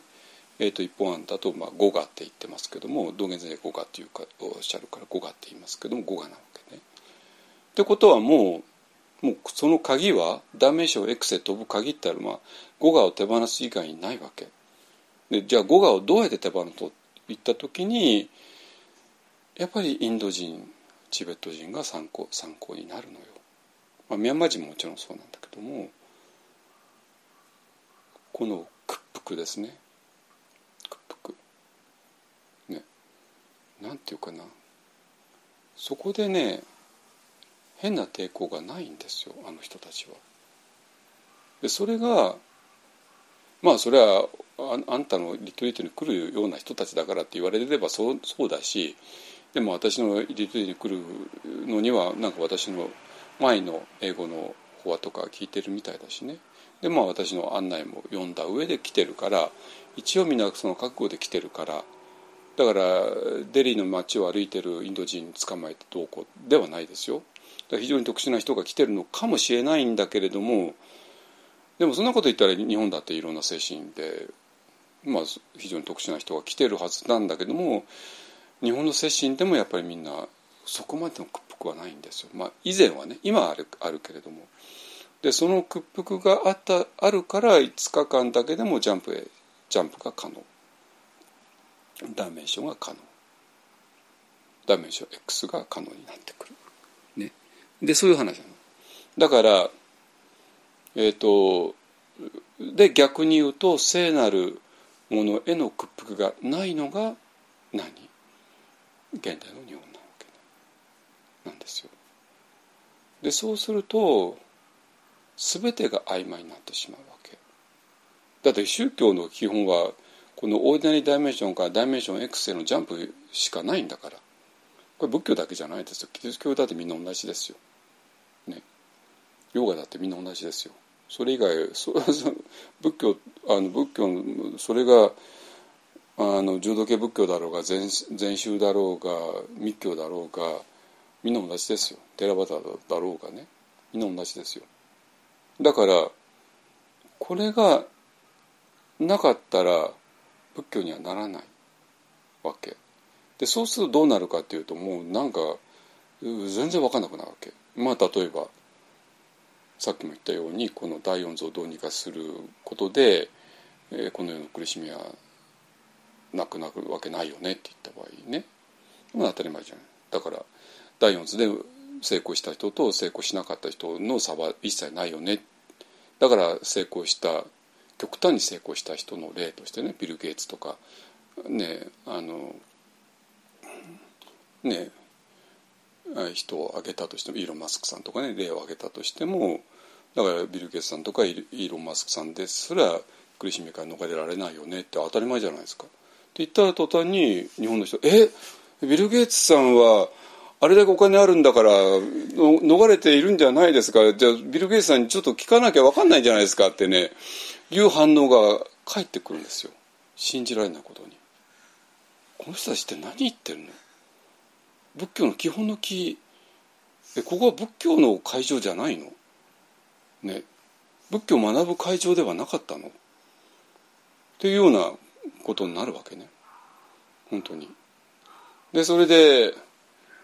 でそれを率先してやるのが仏教のビクとかねそういう人の役割で。ね。でもビクっていうのはもうあらゆること全部免除されてもうそれ一本に絞ってるからややりやすいわけですよね。でそれに対してまあ世俗で生きてる人たちにもいろんなあるから捨てるって言ったらまあいろねだからお坊さんの役割なんて非常に単純明快なわけですよ。なんだけどもこのダイメンション X がなかったら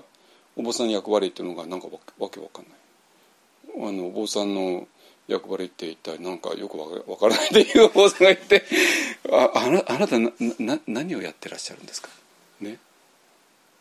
もっと単純な話じゃないですか。ね、っていうことになるんですよ本当に。なんだけどもやっぱりこのダイメンション X をどっかの聖典に書いてあるよねとかあるいはそうなったらいいよねという話ではなくて本当に飛ぶとなったら、えー、そのもう無、まあ、以前は無条件降伏って言ってたけども今日は屈服って言いますよ。屈服大屈服が大事で完全な自分の放棄が大事でカトマンズの毎朝ボタナとのスーパーに向かってチベットの人が五体統治するようなああいう、えー、自己放棄が大事で。でそれを嫌うわけね。現代の日本では。ね、でそうするとあそういうことしなくてもいいよっていうのがなんか現代の日本の仏教のスタンダードになっちゃって。でそうするとこのオーディナリーダイメンションとダイメンション X の区別なんか全くつかなくて。で飛び方も全然分かんなくて。だから飛んだ人なんか誰もいなくて、ね、そういうことになっちゃいますよね。でそしてでそういうまあそういう飛ぼうともしてないねサンガだったり。でそうするとまあ誰も飛んでないしまああれだし。そしてそのとんでもない、えー、ととんでもいないところで苦しむからねそのこの苦しむことが座禅なんだとかね。やめてくださいよ。やめてくださいよ。ね。あの座禅によって救われたかどうかちょっと自分でもわからない。そんな人が座禅教えちゃダメだよ。ダメだよ。本当に。それは人を迷わせるから。ね。本当にダイメンション X を本当に理解してもうこれしかないよね。そしてみんなも飛べるよね。でも飛ぶためには屈服が大事だよね。岡さんが飛べるか飛べないか岡さん自身が屈服するかしないかだよね。ってそこまで私は岡さんを追い詰めるよ。いい？追い詰めてるけどね。ね。追い詰めるよ。恨まないでよ。ね。まあ、まあ数値の上で毎毎週来てるんだから。ね。でもそしたらお母さん飛べるし、まあ、今少しは、ね、少しは感じてるから毎週来てるんでしょうけどそこまで私責任持つからね。あのお母さんを屈服させる。いや私がいい。私が屈服させるんじゃないんですよ。お母さんが自分で自分を屈服させるわけね。ね。そこまでは私はお母さんが自分が自分を屈服させるまではちょちゃんと面倒は見るから、でそれをしない限りどうにもならないんですよ。ね、でまあ幸幸いねあの、えー、ダイメンション X なんて飛飛ぶ意識もない参加もあるしあるいはあのね飛ばなくていやもう飛ぶなんてことをしてはいけないんだとかねいやそれはあなた間違えてるよ、ね、何にもならない座禅っていうのはそういう意味じゃないよってね。だからだからなんかなんていうか佐々木老師とかね内間老師が何にもならない座禅をどこで言ってるかっていうとダメージを X で言ってるに決まってるでしょうが。なぜもう何も全部何かなってるからなんですよ。でその時にエゴが何とかしようっていうのは無無意味だよねって言ってるだけなんですよ。でそれを何もならない座禅だからいや何もしちゃいけないんだっていうことを第四図の世界で言っていや何かしてもいけないんだね。もうもうせいぜい座禅の姿勢をするだけで。でこれ以上何もしちゃいけないんだ、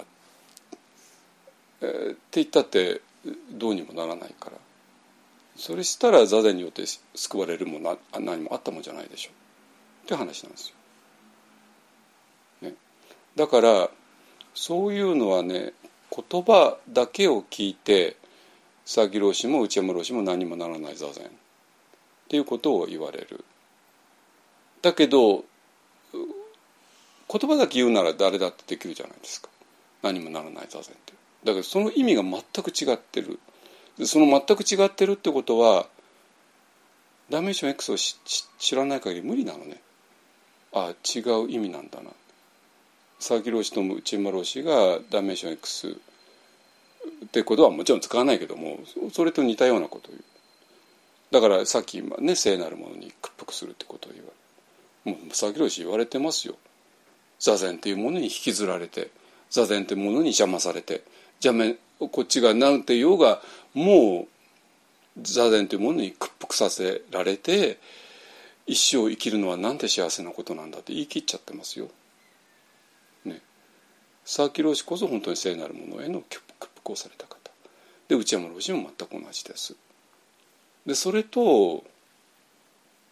なんか何もならない座禅をしますってねただ言葉だけ言ってるのは全く違うんですよ。違うわけ。そこを本当皆さん見抜いてくださいお願いだから。ね、だからそれにはねやっぱり屈服した上でそのダイメンション X へ、えー、飛ぶしかない。でで飛んだ時にちょっと待って聖聖なるものへの屈服でちょっとだんだん今の音の時間とか使っちゃうない今今日はね、まあ、それをもとに、えーと、禅宗史上えー、の一番のねあのクライマックスがあってでそれについてのねちょっと解説を今日ちょっとしようっていうのが最初の目的だったんだけど、まあ、ちょっと屈服までにねあの奥さん屈服したね？大丈夫ね？したね？なんなんなんイエスって言わないのかよ。はい。じゃあもう最後の抵抗ねあれだから。はい。だからイエスが私は皆さんを屈服させることはできないししてはいけないし皆さん自身が屈服するしかないわけね。ね。でそれはある意味なんていうか文化的なアドバンテージ持ってる人たちもいるわけ。でチベットの人たち感染そうです。あの私があのボダナートでいつも10万回の答え統治してた時に感じたのはやっぱそこですね。彼らは何の躊躇もないですよ。躊躇もなくふわって身を投げていく。そしてインドの人もやっぱりインドは宗教の本場も本場ですからね。彼らの中に血の中に流れている DNA それはそのダイメンション X っていうものに対してる感受性もそうなんだけどもそのダイメンション X っていうものに対してに対して激しい抵抗するエゴってものがあってそのエゴを屈服する屈服させる何かっていうものね。その強さ。すごいわあの人たち。だから彼らにとってリトリートでそんな遊びで来てはいないわけ。まあみんな別にもう引きつった顔してないですよ。みんな余裕ある顔してるんだけども。あのそれでもみんなそれぞれのいろんなものを背負いながら来て。でそしてダイメンション X に対して感受性がうわって湧いて、ね、先祖の記憶が蘇って。でもそれに対してエゴが抵抗する。でそのエゴを屈服させて。ね、そして屈服させることで向こう側が見えてきて向こう側へタッチした時にどうするかって、まあ、彼らは号泣するわけなんですよ 本当に泣くのよ本当に泣くのあの人たちは。あのまあ、特にあのみんなの前でも泣くけれども、まあ、私と一対一になった時ですねあの、まあ、そういうものですね。えー、だから私いやこここの人たちと触れていないとちょっと日本だけで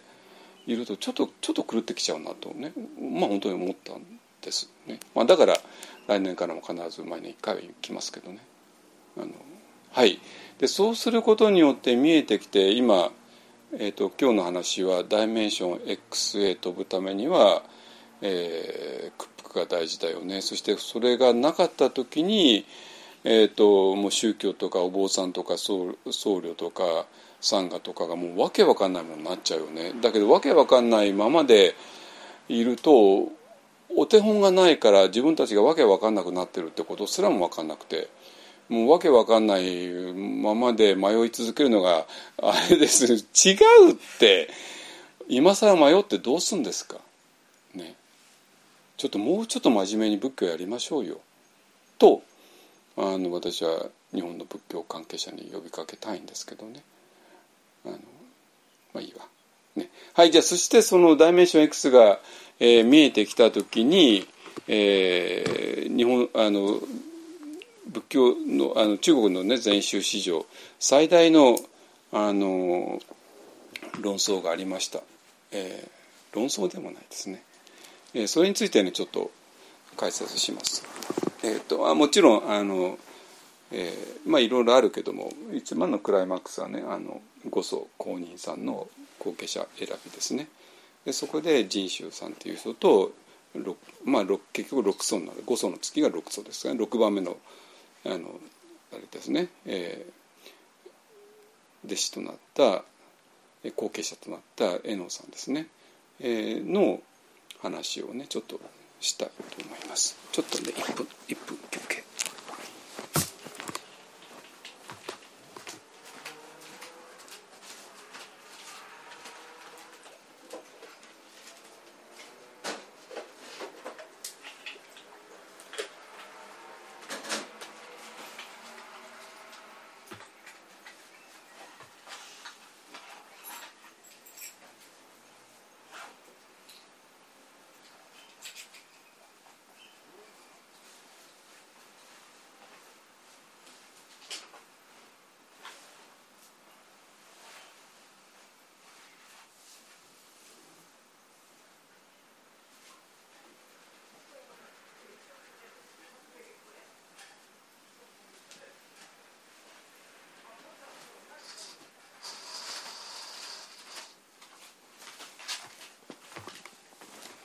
はい行きましょう。あと何分ある？あまだ大丈夫ね。はいえっ、ー、とねこの話はもう有名な話なんでとかいつまで話しちゃいますね。あのえっ、ー、と中国でねだるまさんがあの、えー、やってきて、ね、西からやってきて、まあ、伝承が始まって。でまあ最初はあの一人から一人へ伝わってね、あの2層の絵家さん、ね、3層4層5層。だるまさんから数えて5番目ですよ。ね、でその5層の公認のさんの時に、えー、じゃあ、まあ、こういうの誰が後継者になるかってもう非常に大事じゃないですかね。会社だって同じだと思いますけども、ね、会社を次を誰に継がせるかってね、まあ、それだけで会社が発展するか潰れちゃうかの瀬戸際ですもんね。だからえー、ましてや禅宗なんかだと一人から一人伝わってきたんだからもうここで後継者間違えたらもうそれで終わりなわけですよ。ね、だからじゃあもう自由にみんな自分のあの思うところを、ね、しにししなさいってね、えー、ってことをねまあ五層の公認さんが言ったわけですね。それで仁宗さんという人がまあ、ある詩を、まあ、今から説明しますけども書いてでそれでみんなが「ああ素晴らしいね」って言ったわけね。ねででそれに対してえ、まあ、その頃、まあ、お坊さんですらなかったまあお寺だからねお坊さん以外に、まあ、いろんなあの手伝いの人たちがいるわけですよ。でまあそういう手伝いの中の一人に過ぎなかったえー、遠藤さんという人があの私詩を書いて、まあ、その仁宗さんという人が書いた詩をもとに、まあ、それを全面否定するような詩を書いて、ね、でこのこの否定のところがねまさに、えー、今日ずっと言ってきたダイメンションオーディナリーダイメンションとダイメンション X なんですよ。つまりダイメンション X を知らないままに、えー、この悟りとかなんとかっていうものを考えたらどう考えたって人宗さんの方が正しいんですよ。正しいわけ。だからみんなあこれは素晴らしい詩だよねってうわーもうこれで後継者決まりってねなったわけ。だからこれはお世辞でも何でもなくてみんなが頭を振り絞って考えたらやっぱこうならざるを得ないよねっていうような詩なんですよ。本当に。見事です。でそうなんだけども絵野さんという人はダイメンション X を知ってた人なのね。なぜ知ってたか。まあそう知ってる人は知ってるんですよ。知ってる人は知ってるわけ。知ってる人は知ってる。そのダイメンション X を知ってる人から見たらこの詩は全く真理を伝えてないことがもう丸見えなわけですよ丸見えなわけ。ね、で,、えー、でそのまま書いたらえそしたらもう五祖の公認っていう人ももちろんダイメンション X を知ってるからああこいつはダイメンション X 知ってるなってなってじゃあお前が後を継げってね。だけどもそそんなこと言ったら人種さん面目丸つぶれなわけで 面目丸つぶれもいいとこじゃないですか。人種さんはもうみんなから認められたお坊さんだったわけね。でここちらに書いたらと台所でねあのあのでごちゃごちゃ働いてる、まあ、そういう使用人に過ぎないわけ、ね、だからいきなり正統的なお坊さんではなくて使用人のねあの、えー、過ぎない人が、えーえー、が後継者になった。らもうこちらの人たちがもう面目丸つぶれだからあのただじゃ済まないわけただじゃ済まないわけね。だからそれはもちろん五層公認になってもうもうそんなもん知り抜いてるから、まあ、お前を後継者にするけども後継者にしたら、まあ、お前殺されるからね。もうさっさと逃げろってね。で逃がしたわけですね。でまあ逃げたんだけどまああのなんやかやってまあ結局まあ真理っていうのはねごまかしようがないんですよ。本当に。これ本当本当に恐ろしいもんでだから真理を知らない人があの道場のリーダーになった時に一体どれほど恐ろしいことが起こるか。いやそれはねだって病院で医師資格がない人がお医者さんになるようなもんなのよ。やばくないですか？心臓外科なんて言ってて、ね、心臓について全然研究もしてなかった人がメス握っちゃってお母さんの心臓を切るわけよ。死んじゃうに決まってるじゃないですかそんなものは。ね。だからまあそれは医師病院とか医師はもうそこはめちゃくちゃ厳しくやってるわけでしょ？だから宗教に関しては単に医師の国家試験を受験して合格しましたっていうような話では済まないわけ。ね。ダイメンション X を知ってるか知らないかだけだからこれは正式なお坊さんになったとかその師匠さんについて何十年一緒に仕えてきたとかもう関係ないんですよ。まあある程度は関係あるけれども関係ないわけね。だってその証拠に江野さんという人はもう別にお坊さんですらなかったし。ね、でなんだけども江野さんがはダイメンション X を知ってたわけ。で仁宗さんって人は知らなかったんですよ。ででこのまま仁宗さんがあのリーダーになってしまったら、まあ、とんでもないことが起こってたわけ。だって宗教っていう、まあ、特に禅なんてそれを一番シンプルな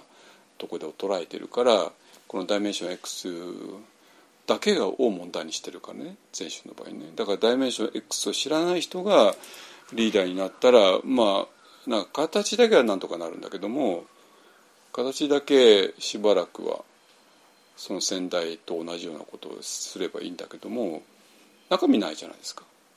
中身ないからいくら座禅してもいくら接心とかね厳しいことしても誰も救われないんですよ。救われないわけ。でその時に救われないあ救われないかあこれ何もならない座禅をしてるとかね 言ったらもうそれ悲劇なわけね。あ何もならないあ何もならない座禅してる実際してる何もならなかったってね。いや何にもならない座禅っていうのはそういう意味ではないですよ。そういう意味では全然ないんですよ。大丈夫ね本当に。いや大丈夫はないんだろうは知ってるんだけども。はいじゃあもうここまで言えばもう大丈夫ね。えっとじゃあもう一気にいきますね。はいえっとね。えっとここの詩はね後でちゃんと上げとくからね。あの見てくださいね、えー、この仁宗さんという人はね何分あるの？あまだ20分あるね。大丈夫大丈夫。えー、まあこれこれはね一番禅宗でも誰もが知ってる話。なんだけども誰もが知ってる話で、まあ、それらしきなんかそういうもの文章を書けるんだけどもでいざこの詩2つの詩です。ね仁宗さんの詩とあの、まあ、詩っていうか下ですね。あの江野さんの下のをいざ解釈しようとするともわっとしちゃうわけ。もわっとするわけ。いかにもね最もそうな解釈ができるんだけど全部もそれは最もそうで。ちょっとつけばなぜそうなるのって全然分からなくなるわけ。だけどダイメンション X を知ってさえいれば、まあ、完璧に理解できちゃうわけ。そしてダイメンション X を理解しているとダイメンション X を理解していない人がどういうふうにえー、考えるかも手に取るように分かるわけ。そしたらあこの人はやっぱこういうふうに考えているのね。ダイメンション X 何にも知らないのねって子供丸見えなわけね。だから江野さんはぶった切ったわけね。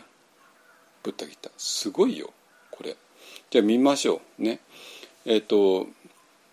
えー、まあ、分かったね。分かりましたね。あの仁宗さん。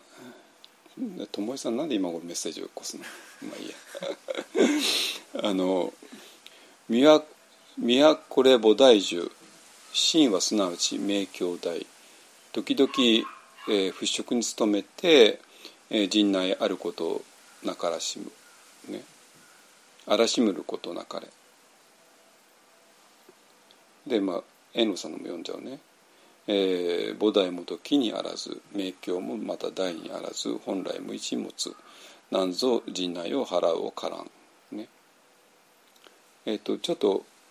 日本語だけ聞いても分かんないでしょうけど、まあ、漢字見ればね、まあ、大体みんな分かると思いますね。で、えーと、今さっき言ったようにダイメンション X を知らない人にとって、えー、さあこれ現代の日本でもこういうことを言う人いるのよ。ね、つまり、えーと、我々は、まあ、心がおかしいってのはみんな分かってるわけ。心がクレイジーだってねモンキーマインドだって分かってるわけ。ね、そしてまあ内山ロシも思いの手放しって百千万発って言われるから思いを手放していくよね。っていうことまではいいじゃないですか。だから誰も、えー、thinking, thinking することによって何かをつかむぞなんてことはもうこの時点では言ってないわけなんですよ。ね、じゃあね、お母さんは今まで thinking によって何かつかむぞってことはね学校時代やってきたんだけども今はもう thinking によってつかめないってことは分かったじゃないですか。じゃあお母さんにあと何が残ってるの？体が残ってるんですよ体が。いい？そしたらもう心がダメなら体があるよねっていうねそういうふうになるわけ。これが仁宗さんが言いたいことなの。これすごいのよ。えっ、ー、と「実はこれ菩提の木」菩提の木っていうのはもちろんお釈迦様がその根根元で座られた菩提樹のがまあ元になっていてねでそれで菩提というのはもちろんボディだから悟りってことですよ真理ってことですよ。でこの真理が、えー、具体化したのがこの体なんだ。あれ？これどっかで聞いてないですか？どっかで聞いてない？醍醐図をそういうふうに解釈する人っていなかったっけ？いたよね。ね？醍醐図を。ね？ね？醍醐図ね？これね？醍醐図だから醍醐図のこの頭の中がねこうやって狂っちゃってるでしょ？頭の中もう狂っちゃってるわけね。だけどもこの体いったら大丈夫だよね。だからこの狂った第四図から体に戻ればいいよね。だからこの体が大事なんだよね。ね。っていうことを人種さん言ってるんですよ。わかりますか？都れ菩提の木。言ってるわけ。すごくないですか？だからこれはえっ、ー、とこれ何世紀か？56世紀か？ぐらいの中国ね。と現代の日本でも同じ。現代の日本の前奏もそう言ってるわけ。だから、えーと、ダイメンション X を知らないままに考えたらそう考えざるを得ないわけ。だから人衆さんもそう考えた。現代の日本の前奏もそう考えた。驚くほど同じなわけ。でじゃあ人衆さん心について何て言ってるかとこれもまためちゃくちゃ面白いわけ、えー、心は明鏡の大のごとし。ね、この明鏡の台っていうのが大事なんですよ。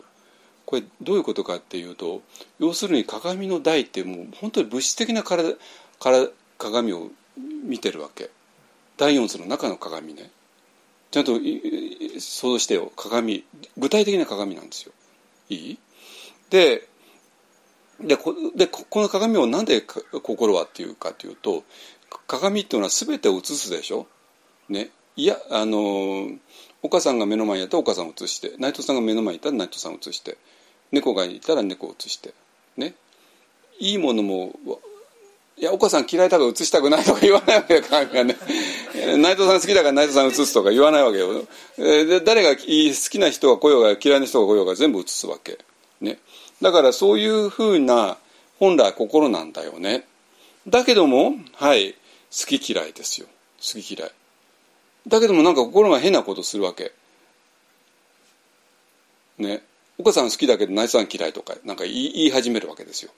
でそうした時に、えー、歪んできちゃうからでそれを誇りって言ってるわけね。いいですか？鏡っていうのは本来好き嫌いなしに全て映さなきゃ映さなきゃいけないし映すものなんだけどもそこに誇りがつく。誇りとは一体何なのかって言ったら好き嫌いなんですよ。これ言わないのよみんな。ね。でだけどこれビパッサナをやってる人間だとすぐ分かるわけ。ね。だからこれがね前週の人でビパッサナやってない人が分かんなかった点なの。単なるなんか汚れってなってるこう汚れがつくって誇りっていうのは汚れまあもちろんそうなんだけど汚れっては一体何かって言ったら好き嫌いなんですよ。ね、でその好き嫌いをあの払っていく落としていくこれ何でかってこれビパッサナなんですよ。これ第あの仏教2.0のね第4図の中のビパッサナをこの仁宗さんは言ってるわけ。すごくないですか？だから体が悟りのあれだよねっていう現代日本の前奏と2.0のビパッサナをの表現をしてるわけ。仁宗さんが。すごくないですか？いや私今度興奮してるんですけどね。あのそういうことなの。分かった？大丈夫？で今から遠藤さんぶった切るよ。ぶった切るよ。さあ遠藤さんぶった切るよ。大骨からね。遠藤さんというのはもちろん大骨を知り尽くしているわけ。で何て言ったかっていうともういきなり体が悟りの現れだようなぶった切るを何て言ってるかというと菩提は元これ木にあらず、ね、だから悟り真理ダイメンション X ですよ。それは木っていうような具体的なものじゃないよね。あなたの体と悟りとは一切関係ないよね言ってるわけ。はいこれでぶった切った。ぶった切られてるぞ。ね。そして次もすごいの。明鏡もまた大にあらず。この意味がねなかなか前奏で取れないんですよ。簡単なことなの。それは明鏡っていうそういう具体的な鏡じゃないよね。具体的な鏡っていうことは要するに第四図にあるようなから心ではないよねっていうことなの。わかる？だから第四図にある心がえー、本来は好き嫌いなしにものを映し出すんだけどもそこに誇りがついちゃって好き嫌いというものがついちゃうからその好き嫌いを払うを好き嫌いって反応だから反応しない練習すればいいんだよねっていうねだから反応しない練習を言ってるわけよ人種さんはね。だけどもそういうふうにして心を捉えること自体がおかしいんだっていうのが明鏡はまた大にあらず。要するに心っていうのは第四図の中で心を想定したら間違えるよ心っていうのは、えー、第五図にしかダイメンション X にしかないダイメンション X の意識、えー、エクアスのアウェアネスね。それがないんだよね。だから本来無一物。ってことはもちろんダイメンション X ですよ。ダイメンション X には体もないしそういう、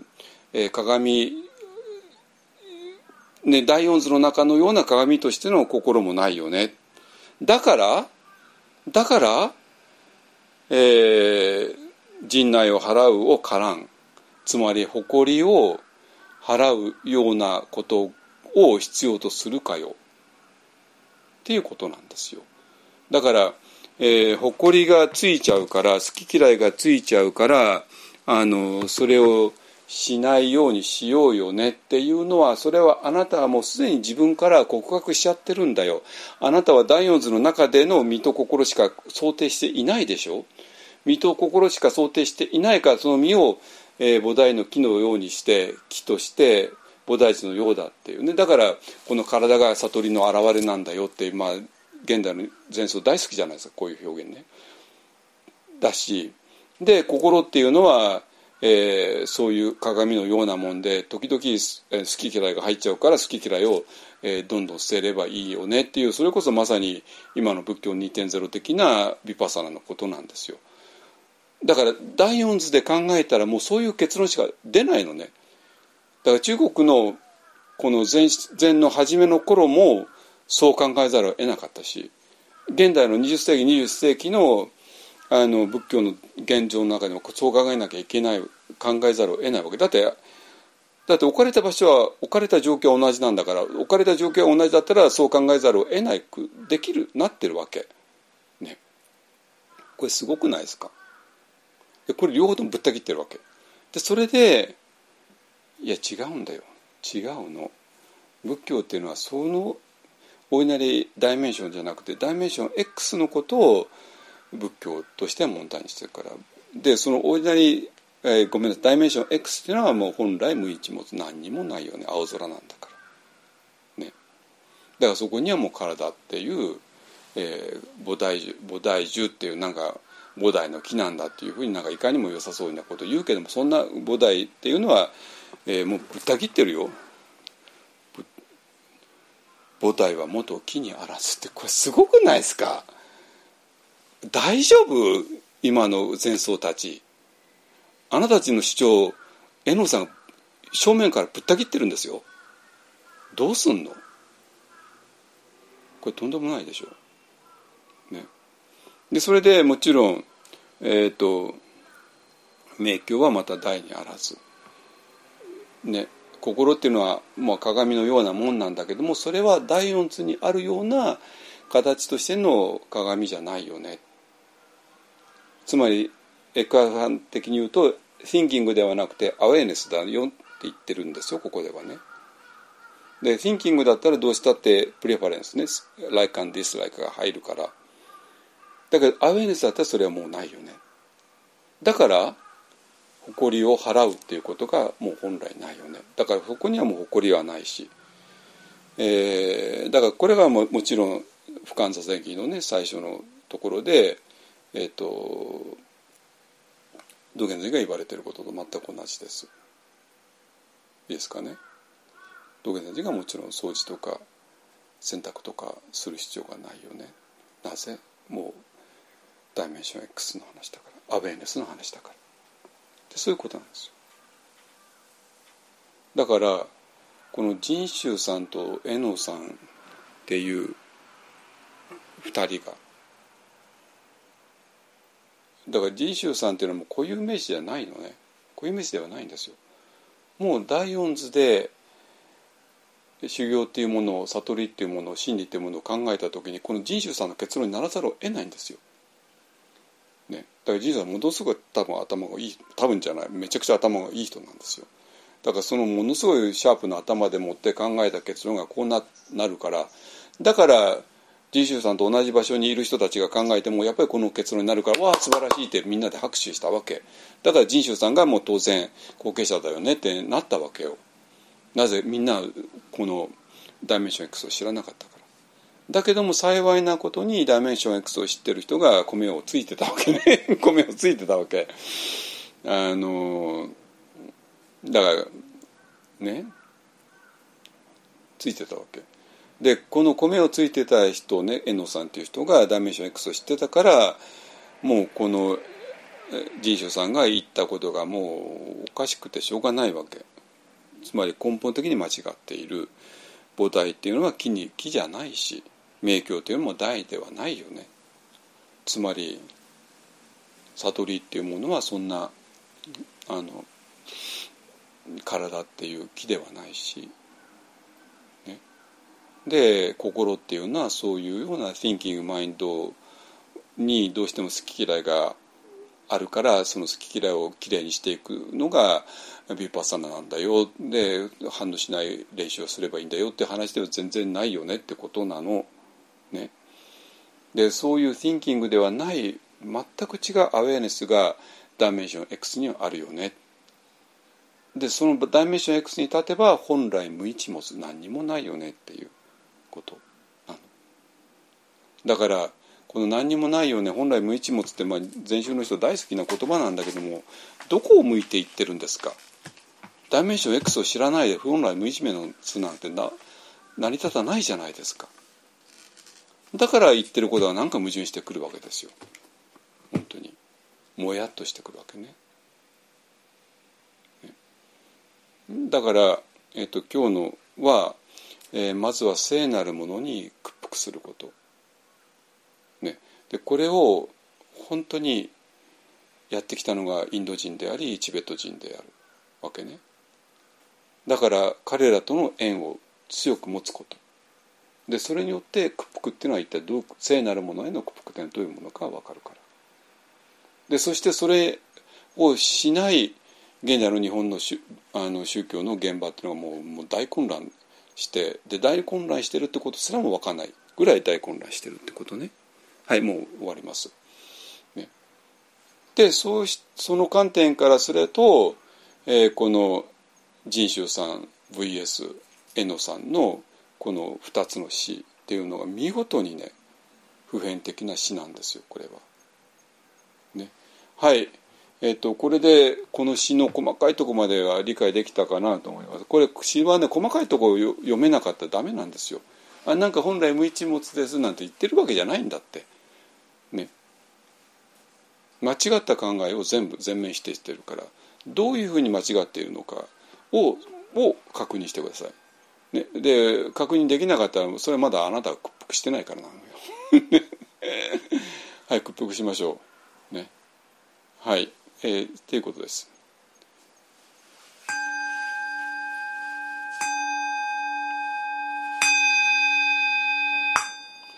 願わくは我と一切主情とともに根性よりないし症状を尽くして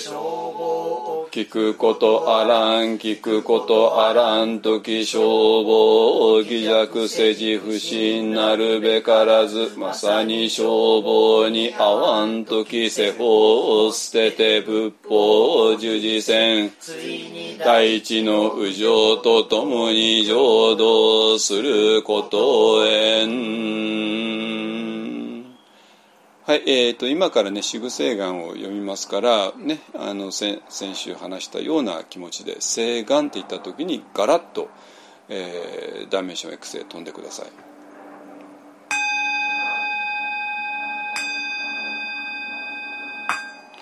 主上無変性願道